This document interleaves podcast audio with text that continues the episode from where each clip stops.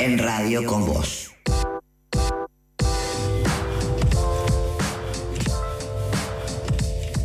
Las imágenes de la represión en la Plaza Congreso están recorriendo el mundo. Las imágenes del gas lacrimógeno mezclado con el gas pimienta que ahora tiraron para hacer más daño todavía.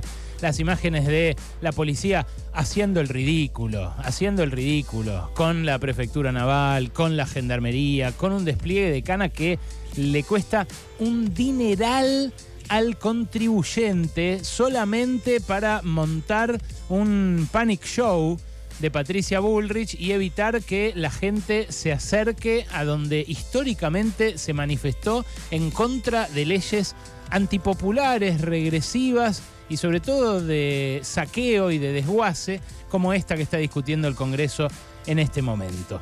Digo que recorren eh, todo el mundo porque el mundo está mirando con mucha atención estos primeros pasos de Javier Milei.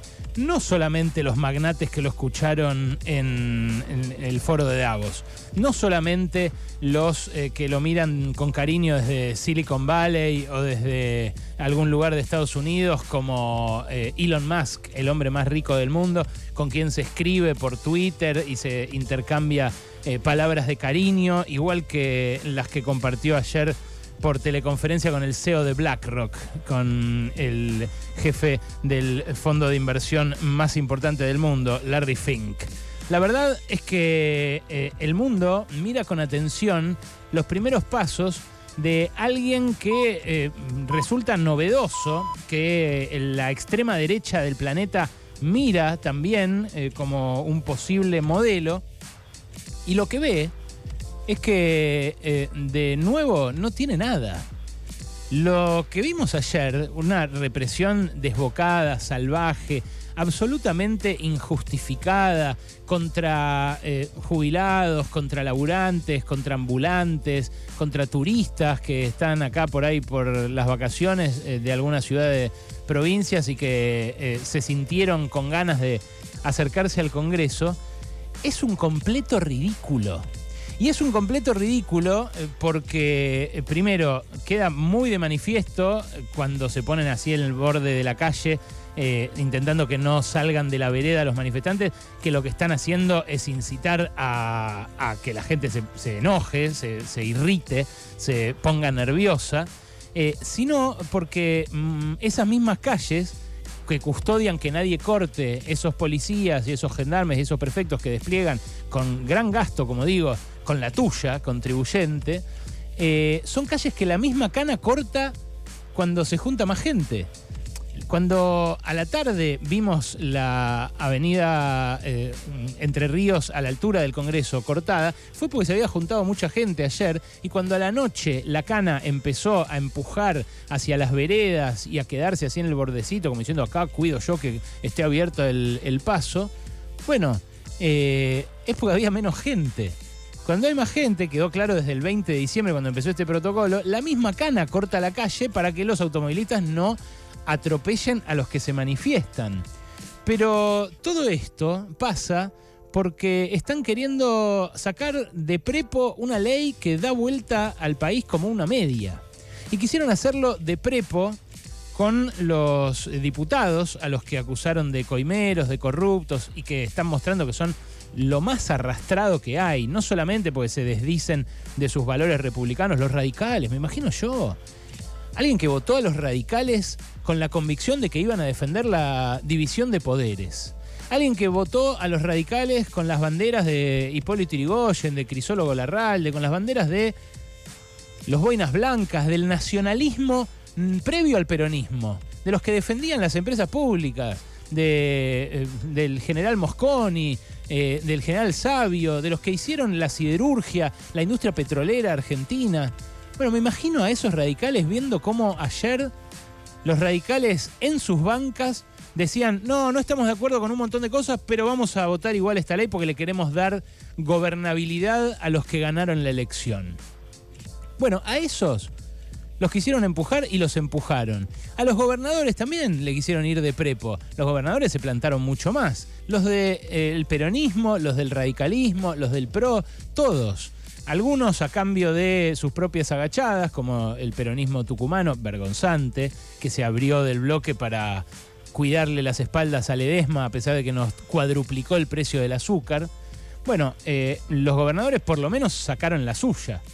Véanlo, si no, a Martín Yarlora, que empujó, empujó en contra de eso que venía de Prepo de la Nación y terminó sacando a todas las empresas que están en Córdoba de la lista de las privatizaciones de las empresas públicas. Las que están en Córdoba se salvaron todas, las borraron. Todas las que salieron de la lista de 41 a la lista de 30 que se está discutiendo ahora son las cordobesas. Bueno, esto de ir de Prepo, en general, no funciona.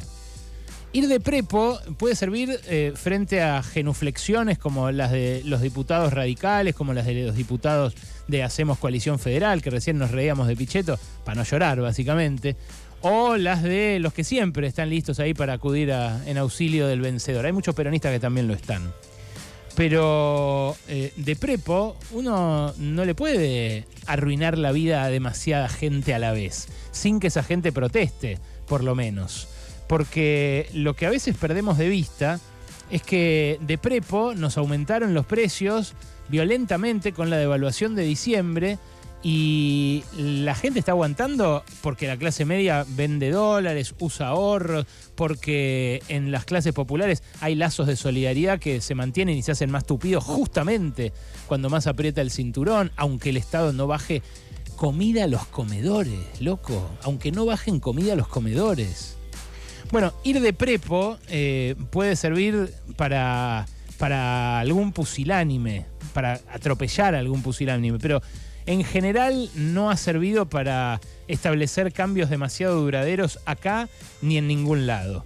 Acá ayer hubo 60 heridos en una represión indiscriminada. Le, le tiraban a todo lo que se moviera anoche a, las 7, 8 de la noche. A todo lo que se moviera. Esos canas que eh, también pasan hambre, que tampoco le pueden llevar a sus familias eh, mucho de comer y que son el brazo armado de los patrones empresarios de mi ley que escribieron esta ley ómnibus a su gusto. Que se juntaron, eh, hay que decirlo así, se juntaron en los estudios corporativos de abogados más importantes de la Argentina, armaron un articulado que les convino y lo sometieron a votación de un Congreso que sabían de antemano que eh, estaba doblado en sus convicciones.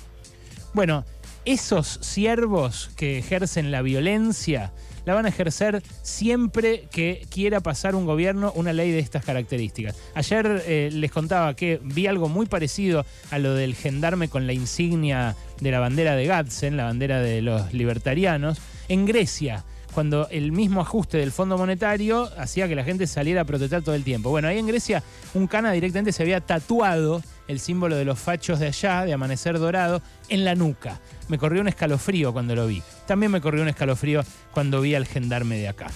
Pero el gobierno de Prepo empujó y tuvo que retroceder, porque tuvo que sacar eh, el paquete fiscal, la moratoria, el blanqueo de capitales, la parte que era nodal, central de la ley ómnibus, lo que más guita le podía traer eh, a la hora de equilibrar las cuentas que dice que quiere equilibrar con un ajuste de 5 puntos del PBI.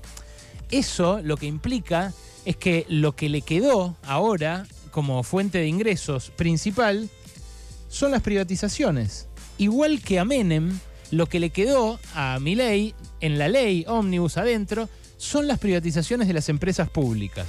Eso y las facultades delegadas, que eh, el radicalismo dice que no le va a votar, yo quiero ver todavía esa discusión artículo por artículo, a ver cómo termina. Pero eh, en la lista de privatizaciones está la privatización de los trenes, por ejemplo.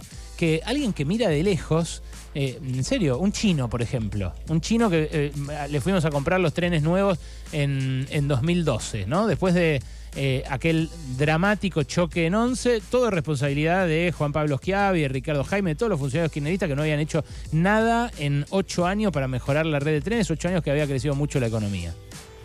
Esos chinos que fuimos hace 12 años a, comprarle los trenes nuevos, ahora miran y dicen, ¿de verdad los van a privatizar de vuelta? ¿De verdad se lo van a devolver a concesionarios como los siriglianos que los chocaron en 2011 hace apenas 12 años? Bueno, eh, es la misma perplejidad eh, que eh, afecta a quienes ven que vamos a entregar AISA, por ejemplo, que ya se la entregamos una vez cuando privatizamos obras sanitarias y se la quedaron los franceses, unos franceses mafiosos de los que en ese momento hacían aguas argentinas. Se llama Lyonés des Eaux la empresa francesa que se quedó en su momento con aguas argentinas. Me acuerdo como hoy, cuando eh, me pasaron una copia de la carta que le mandaron los franceses a Dualde en 2002 diciéndole que tenía que aumentar las tarifas al cuádruple porque había subido el dólar al cuádruple y ellos se querían llevar la divisa para Francia. Y lo apretaban diciéndole que le iban a cortar el agua a la gente. ¿De verdad vamos a dejar la provisión de agua potable en manos de un privado extranjero como puede ser Larry Fink, el eh, jefe de BlackRock. Bueno, es lo que quiere mi ley y es lo que le van a votar estos diputados entreguistas arrastrados a quienes le van de prepo y ¿sabes qué hacen? Reculan. Pasaron cosas. Cosas. Hasta las 16 con Alejandro Berkovich.